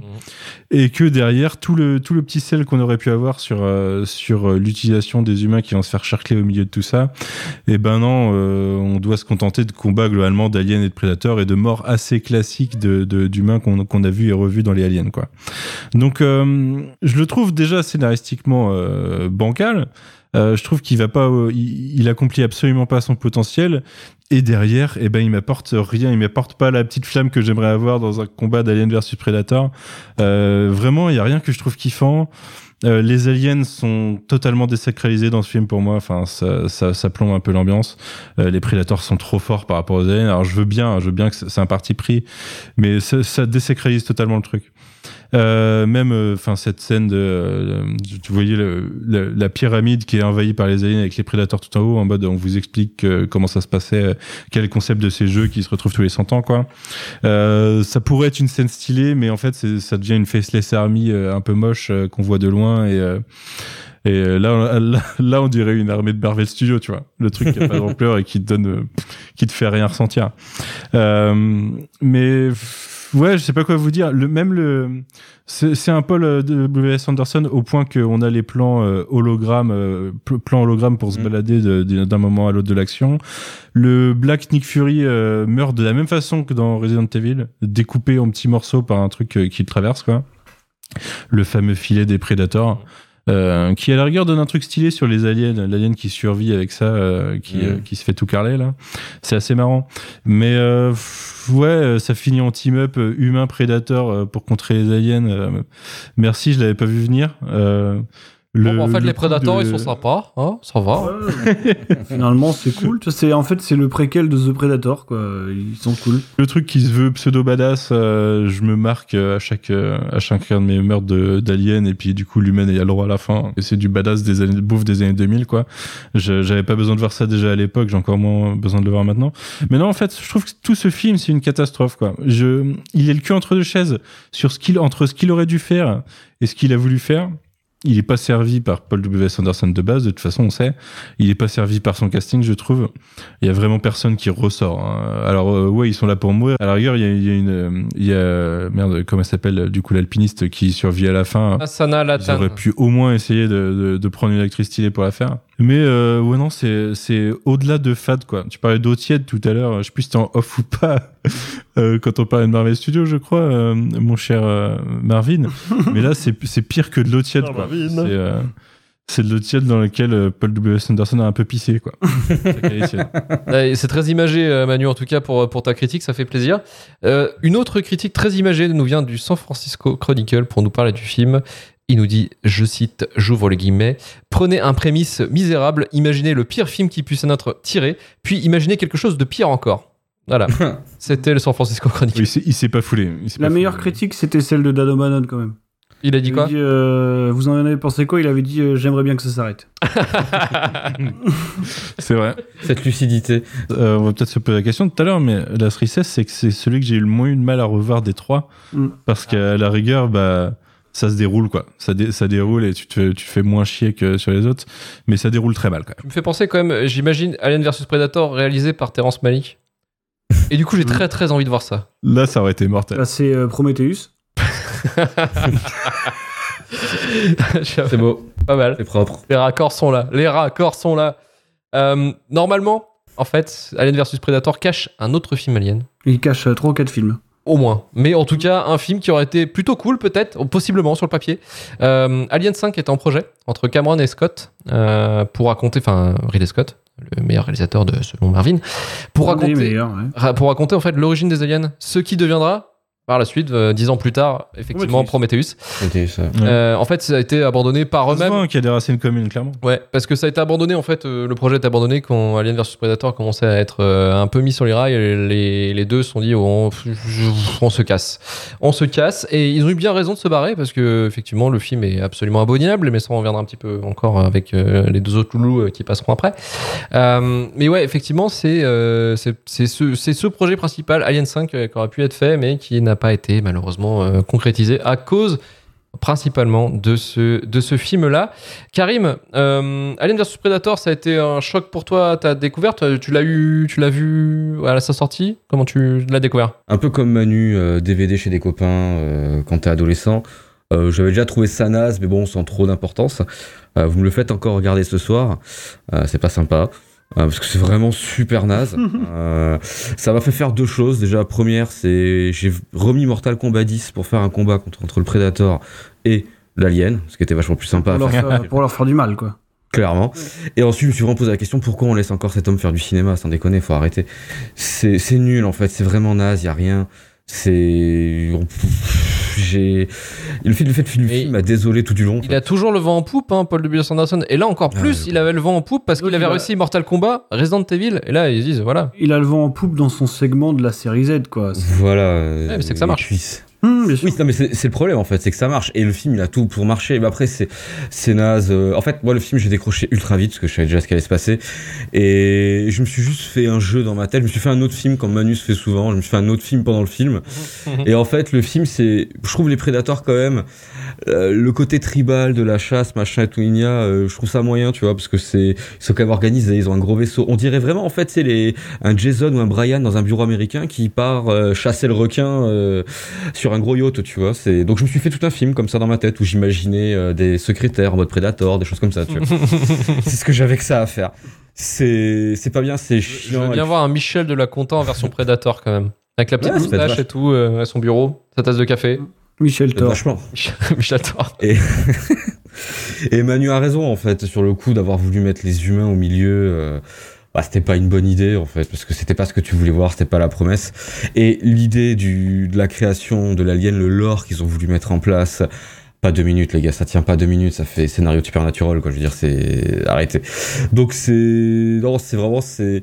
J'avais encore une fois l'espoir de le ranger dans la case nanar, de marrer, parce que je trouve qu'il y a plein de choses qui sont mal faites. euh, même les accessoires sont très mal faits, ça sent la peinture chromée, euh, la mousse latex. Euh, Pas un budget de ouf, hein, c'est 60 millions. Hein. Ouais, non, mais bah, si t'as pas un budget de ouf, prends pas, je sais pas, sois pas, mais qu'un seul Predator, fais pas des choses comme ça. tu vois, autant je vais, je vais pas critiquer, par exemple, tu vois, sur la 3D, machin et tout, ce que 2004, ok, forcément, ça aura vieilli, je dis pas. Mais il y a des choix, je veux dire, on dirait un vieux temple de FF12 sur ta vieille PS2 sur une télépale, euh, on dirait que tout est en carton, c'est, ah, et franchement, c'est, c'est vraiment très, très, très, très raté. Euh, le, le côté auto-référencement avec Resident Evil avec le même acteur, Nick Fury's Black, euh, Ah oui. le coup, euh, ça, euh, pareil, euh, effectivement, à chaque fois qu'il se déplace dans le temple, t'as l'impression qu'il y a la reine rouge qui va apparaître quelque part sur la mini-map. en Il y a les mêmes, tu vois. il y a les mêmes gimmicks des maps, ouais, effectivement, des maps en 3D. Ouais, effectivement. Ouais, Ce que je disais, les, les maps holographiques, quoi. tout à fait. il sortait de Resident Evil en même temps. Moi, je pense qu'il se, moi, je pense que, bah, il se pas, je pense qu'il se cite. Ouais, tout simplement. Ouais, tu vois, le mec, il a, Les il a- grands auteurs racontent toujours la même histoire. Exactement. Exactement. Et puis l'alliance humain-prédator, euh, pff, oui, ça a déjà existé, c'est pas un souci, hein, mais euh, pas comme ça. Tu vois, ça c'est, je sais pas, non, tu vois, c'est c'est quand même super over-friendly comme comme situation. Et puis j'aime bien le chef prédator qui a une espèce de fausse barbe euh, en poil d'épine à la fin, tu vois. On dirait un peu Thor dans Thor 2, c'est bien aussi. Donc non, c'était un très très mauvais moment. Je vous remercie absolument pas de m'avoir fait regarder ça. c'est quelque chose que je voulais absolument plus regarder. Voilà. Eh bien, merci Manu, tu peux dire. Désolé. Merci. Et Marvin, on va, on va finir avec toi euh, pour Alien versus Predator. Vas-y. Ouais, c'est super. Alors en fait, je, je vais Ouais, être complè- super. je vais être complètement transparent en plus de ça parce qu'il y, a- il y a des projets en cours, alors, sans trop en dévoiler, mais à plus ou moins court terme, qui font que je vais voir plusieurs fois ce film et que je vais certainement devoir le revoir encore. Donc, euh, si tu veux, je l'ai pas ex- exceptionnellement vu expressément pour cette émission, mais bon, tu vois, c'est une occasion de plus d'en parler. Tout à l'heure, Luc, tu disais que c'était euh, un film qui cachait un autre film, mais c'est pire que ça en plus. C'est-à-dire que c'est il y a un truc marrant, c'est que pendant, euh, en fait, ils font Alien 4 pour ne pas que Alien vs Predator sorte à la base. C'est ça Ok. la- la théorie. Sigourney Weaver qui dit ça. Elle dit euh, pendant le, les pendant les dans les making of d'Alien 4, elle dit euh, euh, finalement une des raisons qui m'ont fait accepter, c'est qu'ils voulaient faire Alien vs Predator. Je trouvais ça une idée abominable et du coup j'ai accepté. Euh, et comme quoi rien ne se perd, tu vois, tout, tout, tout revient un jour ou l'autre, c'est terrible quoi. Mais en fait, Paul W.S. Anderson, ce qui, je pense que ce qui conditionne un peu son succès, et ce qu'on peut pas lui enlever, c'est que c'est son côté euh, sincèrement généreux. Tu sais, dans le sens où je pense qu'il croit véritablement en ce qu'il fait. Je veux dire, c'est sincère, tu vois, c'est pas un fumiste, c'est un type qui pense vraiment faire des trucs cool, euh, et il trouve ça cool, quoi.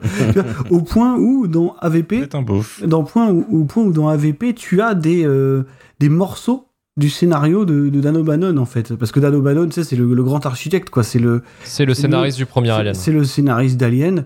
Euh, voilà, celui qui a écrit le premier Alien. Et en fait, au point où Dan O'Bannon est crédité au co-scénario d'AVP, et qui, je crois qu'il en est le premier surpris euh, quand ça, quand ça arrive. Parce qu'en fait, Paul Anderson, il reprend des morceaux du scénario original d'Alien, avant qu'il soit écrit pour devenir le film.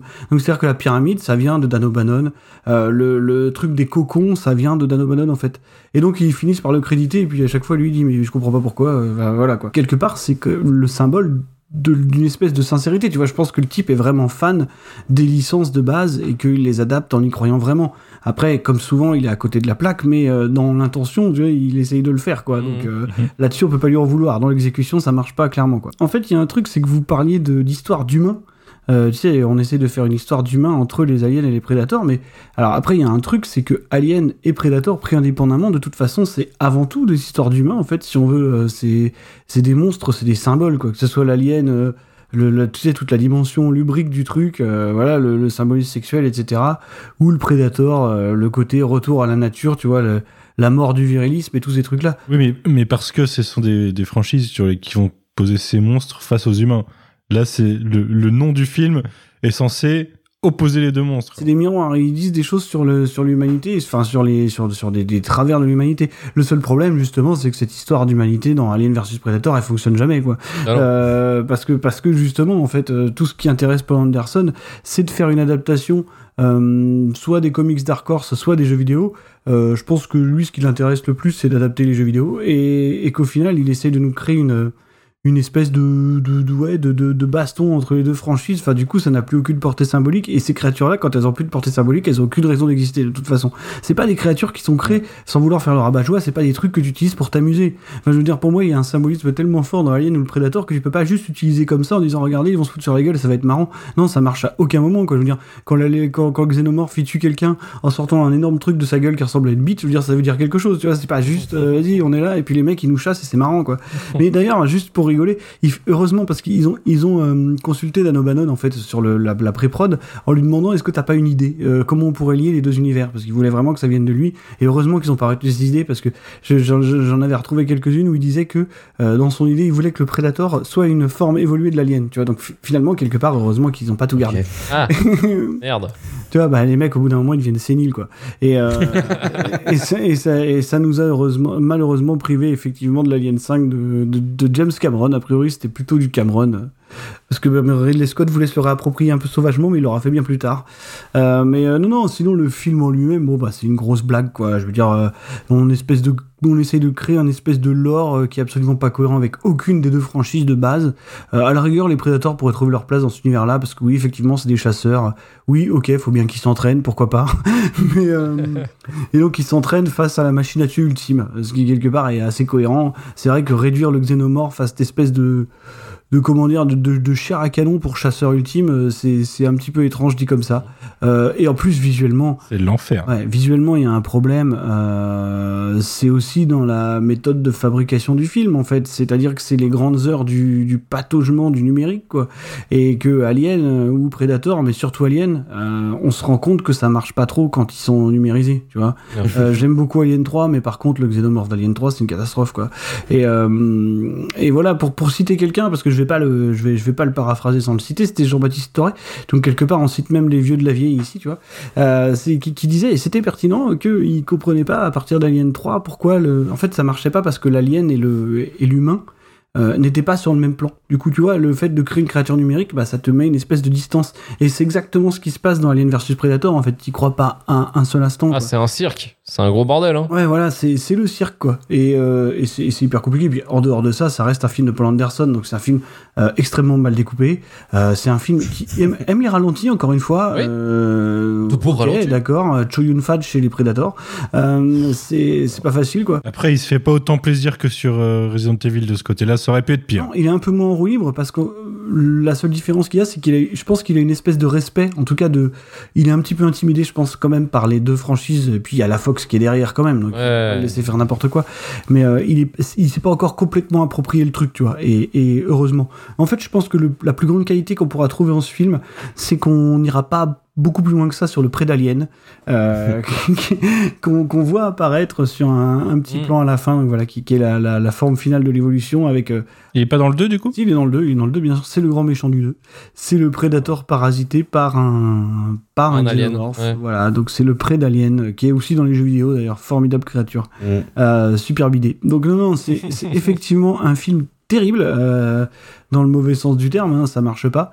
Je le sauve juste de temps à autre parce que je sais que le type derrière a beau être un tâcheron, il n'empêche qu'il est quelque part assez sincère, ce qui est quelque chose qui devient de plus en plus rare. Donc je peux pas lui en vouloir là-dessus, tu vois. Mais effectivement, dans l'exécution, c'est une catastrophe totale. mais, euh, c'est pas un scoop, hein, tout le monde le sait. Voilà, et, et il est, il est, euh, je pense, trois classes au-dessus de sa suite malgré tout, hein, qui pour le coup est un véritable exercice de de- d'autodestruction. enfin, c'est c'est terrifiant. quoi. C'est C'est flamboyant. pas le 2 que- qu'aime beaucoup Romain d'ailleurs? Ouais, ouais, probablement. qu'il le défendra jusqu'à la il y a mort. juste un truc qui est assez rigolo. Tout à l'heure, vous parliez de nouvelles manières de tuer les gens. Et c'est vrai que, comme on disait, les manières qu'ont le Predator, bon, le Predator, disons qu'il c'est presque plus une- un monstre de d'action, tu vois. Mais par exemple, les manières de, de, de tuer qu'à l'alien, qui sont des trucs, euh, on l'a déjà dit, extrêmement symboliques, très suggestifs. Et en fait, non, Paul Anderson, il va il va utiliser des méthodes de slasher, tu vois, de, de néo-slasher. Et c'est un peu le, les prémices, ce qui est assez rigolo de ce que fait Ridley Scott dans Alien Covenant, tu vois. Il fait un peu ça aussi. Dans, C'est vrai. Dans Covenant, il va chercher du côté du slasher pour, euh, pour, tuer des, pour tuer des humains en détresse, tu vois. Il n'y a plus du tout de dimension symbolique dans les, dans les morts euh, qui sont perpétrées par l'alien, quoi. Donc, euh, donc quelque part, euh, peut-être que Ridley Scott était extrêmement impressionné par Alien versus Predator. mais, mais je sais pas, tu sais, il- des fois il est tellement étrange que peut-être, hein. mais, euh, mais non, voilà, c'est, en fait c'est une erreur de la nature qui, qui aurait dû sortir dix fois avant, qui est jamais sorti heureusement et qui a finalement trouvé une fenêtre de sortie et et il faut vivre avec, je pense. Au moment de la sortie d'Alien 4, quand il y avait déjà un projet, il y avait quelqu'un qui était rattaché à ce projet? Euh, bah, je sais même pas trop. Non, je crois pas. En fait, non, non, c'était des histoires de producteurs. En fait, parce que- c'est le- un, un des auteurs des comics qui était à l'écriture, en fait. Donc, Ah, euh, qu'il adaptait directement, euh, sauf que ça devait se passer sur une colonie, un peu comme la colonie d'Adley Aube dans Alien 2. Enfin, dans Aliens, quoi. Et en fait, c'était. Ouais, ça reste un peu plus pertinent que faire ça sur Terre. C'était cas. quasiment la même histoire que, euh, que. Non, mais sauf que c'était sur une colonie et finalement, après, c'est relocalisé sur Terre. Enfin, C'est une question, final, question de budget. le scénario évolue pas beaucoup. Euh, Il y a juste Dan O'Bannon qui arrive et qui dit, moi je veux, euh, non, il y a euh, Paul Anderson qui arrive et qui dit, moi je veux réutiliser des idées de Dan O'Bannon, donc on va refaire la pyramide, les cocons, tout ça quoi. Mais sinon l'histoire c'est déjà quasiment la même depuis, euh, bah, depuis qu'ils font, depuis la fin d'Alien 3 en fait. Donc euh, tu vois, ça aura traîné longtemps. Ils se sont vachement aussi inspirés de, de Lovecraft, la nouvelle euh, Les Montagnes Hallucinées aussi. Ouais, mais après Lovecraft c'est une des inspirations majeures de Dan O'Bannon, donc de Alien directement. Ouais. Mais Prometheus par exemple, pour le coup, euh, Prometheus, euh, oui, les montagnes hallucinées, Prometheus c'est à peu de choses près la même chose. Pour finir, sachez le petit fun fact euh, de ce film, c'est qu'Arnold Schwarzenegger devait jouer dans le film dans le rôle de Dutch, donc son rôle dans le premier film de Predator, à condition qu'il perde les élections pour être gouverneur de Californie, parce qu'à l'époque il était, il courait pour euh, être gouverneur. Heureusement pour lui, il les a gagnés. Donc Heureusement pour nous aussi, en fait, du coup. finalement, oui, c'est pas plus mal. Finalement, c'est pas mal, ouais. Il devait aussi jouer à un moment donné dans The Predator et ça ne s'est pas fait. Et on peut dire encore heureusement pour lui. Ouais, peut-être pas heureusement pour nous par contre. pour Arrivé à la fin du film, j'ai senti un truc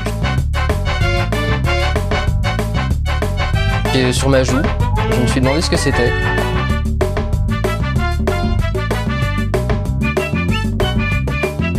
Et je me suis rendu compte que j'étais en train de pleurer d'admiration devant Lucie. Je vais te fumer. Quel a été pour vous le pire film de cette liste? Et je vais me tourner directement vers Marvin. Ah, le pire des trois. euh, ah, c'est vachement dur en fait comme question ça. Bah oui. Euh, moi j'hésite vachement entre Phénomène et AVP quoi. quelque Mais part. non. Euh, Mais non. Si, si, bah si, dans l'intention, lequel est le pire des trois? Ah, je veux dire, c'est Alien vs Predator parce que Phénomène, je le sauve euh, je- de, de, de par ce que j'y vois visuellement, ça va, il y a quelques scènes qui sont pas trop mal. Euh, non, non, ouais, c'est AVP, ouais. Malgré le fait qu'il soit sincère et tout, euh, ça reste quand même un travail de tâcheron, quoi. Karim. Euh, ça va être AVP aussi, c'est chiant à regarder, c'est même pas une bonne série B, c'était... Ah bah non, même pas, ouais, Mm. c'est clair. Il y a rien à sauver, le phénomène, il y a des trucs à sauver en vrai, hein, euh, mais là non, vraiment pas, euh, vraiment pas. Et, euh, et la réponse de la star, Manu, la star du jour. Ben, écoute, je vais avoir deux réponses parce que si. euh, Oh, attention à ce que tu dis. Fais attention parce Si que- jamais euh, je, je, je fais preuve d'objectivité cinématographique, c'est AVP clairement le, la, la Mm. tâche de tout ça quoi. Dans mon ressenti, c'est To the Wonder. On le disait en off, Manu, c'est ton anniversaire, mais il faut que tu me respectes un peu plus. Putain, pauvre Marvin, il a passé une sale journée là. Est-ce que vous savez qu'il y a une sauterelle qui vient de chier sur mon écran d'ordinateur? C'est pas incroyable Attends, ça? de quoi? Et ça, c'est la vengeance de Terrence. J'ai la porte ouverte, il y a une sauterelle qui est rentrée dans ma maison, qui s'est mise sur l'écran, mais le pire c'est que elle m'a chié sur la gueule. Au moment où le type a dit qu'il aimait Sur pas la To the webcam. Wonder, elle lui a chié dessus. tu. Ça, tu vois, c'est la nature. C'est comme ça que ça marche. Phénomène arrive. Et ouais, c'est ça. Ne pas aimer les plants sur les animaux, les, les plantes et la nature. Ouais, ce qu'ils les sauterelles, c'est les grands ennemis de, de Days of Heaven d'ailleurs. hein. Donc déjà, il y a un truc, il y a- symboliquement, il se passe Il y a une quelque chose. thématique, ouais.